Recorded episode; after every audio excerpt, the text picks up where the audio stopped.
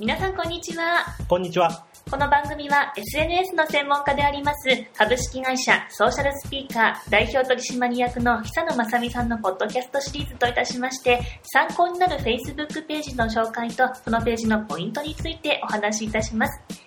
シリーズ第11回目となりますが今回はどこのページを紹介しますか？はい。今日ご紹介するのは株式会社マッシュノートさんの Facebook ページです。はい。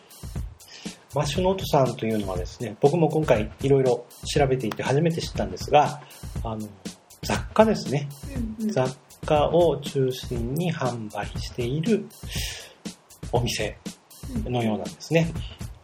それで基本データ、Facebook ページの基本データのところの詳細はい。項目を見ると、マッシュノートは、えー大通りから少し入ったところの小さなお店ですといってもネットショップなので、大通りも何もないのですがと書いてありまして、ただですね、その後文章を読んでいくと、えーその後、原宿にリアルショップが誕生しましたということで、もともとはネットショップでスタートして、今はリアルショップもあって、まあ、メインはですね、ネットショップらしいんですが、えー原宿にある実際の店舗も週に何日間か限定でオープンをして、ネットと実際の店舗と両方で雑貨などを販売しているお店です。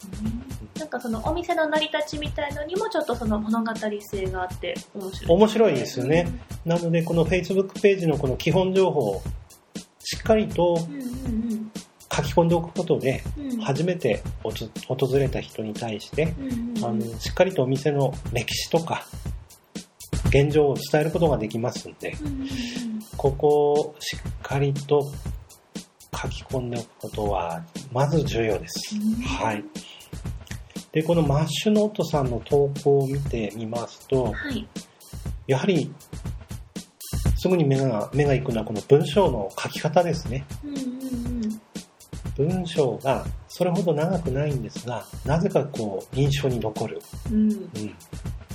ちょっと詩的な感じにまとまってますよね。そうですねう。ん文章を長く書くことって誰でもできるんですけど、短い文章で端的に伝えるっていうのはなかなかこう難しくてですね、ハードルが高いんですが、非常にマッシュノートさんの投稿は短いながらも、うんうん。あの、記憶に残るような投稿を毎回毎回しているなと感じます。ですね。あとは商品の紹介をしてるんですけれども、そこに値段があんまり載ってなくって、はい実。際には値段とかはこちらからって書いてあるショップページに飛んで見るようになってるあんですね。そうですね。それも特徴ですね。あくまでも Facebook ページを入り口？うん。うん。うん、きっかけ、興味を持ってもらうきっかけとして使っているっていうのがわかりますね。投稿の文章を見てみると、はい。必ず文章の最初にタイトルですね。うんうんタイトルを入れてるのも特徴ですね。ね、やっぱ Facebook の投稿ってブログとかと決まって絶対にタイトルとか本文とかっていう風にないのでそこにこうやってタイトルの部分をつけてくるっていうのはこのマッシュノートのマベカヨさんのアイディアなんアイでね。ディですすね。うんうんなんか読みやすいというかそう、ですね。注目しちゃいますよね。うんうん大体みんなこんにちはとかって書き出しあ、寒いですねとかってお手紙風な感じで書き出しますけど、こういうのもちょっとまあ、この伝え方の一つの手法では参考になりますね。うん。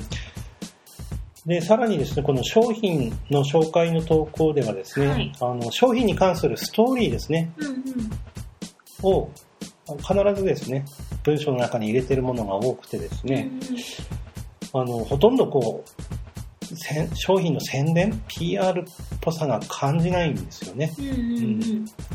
なんだかその、写真集っていうか、うんうん。ですなねん。かこの素敵な作品を見てるような感じ見せてもらっですよね。てるっていう。まさしくはい本当に文章と写真がセットで、投稿が作品になってるような感じですよね。うんうん。で、この気になったので、はい。このお店のオーナーの方を調べてみたところ、マベカヨさんっていう方らしいんですが、児童文学作家とコピーライターという肩書きが書いておりましてまあ、それを知ってですね、あ、なるほどなと。この Facebook ページの投稿なんか見てても、あ、そういったお仕事をされている方ならではの投稿だなと。ね伝え方、見せ方、非常に Facebook では重要になってくると思うので、こうやってやっぱり工夫を凝らして、そうなんですよね。その会社ならではの Facebook ページを作るっていうのが重そうで。要なんですすね。マッシュノートさんのようにう、んこういう小さい工夫の積み重ねによって、多くの人に投稿を見てもらえるきっかけになりますので、特にこう Facebook の場合はですね、見てる人も移動中とかうん何かしながら見てる人が多いので、次々と一人一人の画面に投稿が流れていくんですね。ですので、そういった中で、目に留めてもらえるっていうのはなかなかないんですよね。うんなので、マッシュノートさんのような小さな工夫が非常に重要になってきます。なるほど。やっぱりこういった独自の小さな工夫を組み重ねることによって、たくさんの人に見てもらえる Facebook ページになるというわけなんですね。はい。では最後に今日のポイントをお願いいたします。はい。一つの作品として、一回一回工夫を凝らして投稿しましょうん。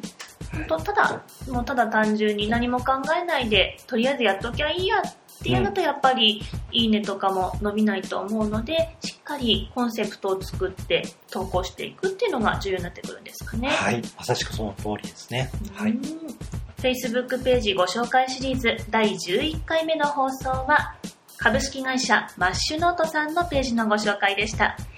久野さんのメルマガではさらに詳しい情報をご紹介していきますので、ご興味のあります方は久野さんのブログから登録をしてください。URL は www.socialspeaker.co.jp です。久野さん今回もありがとうございました。ありがとうございました。この番組は株式会社ソーシャルスピーカーと福島県いわき市のニュースサイトいわき経済新聞の提供でお送りいたしました。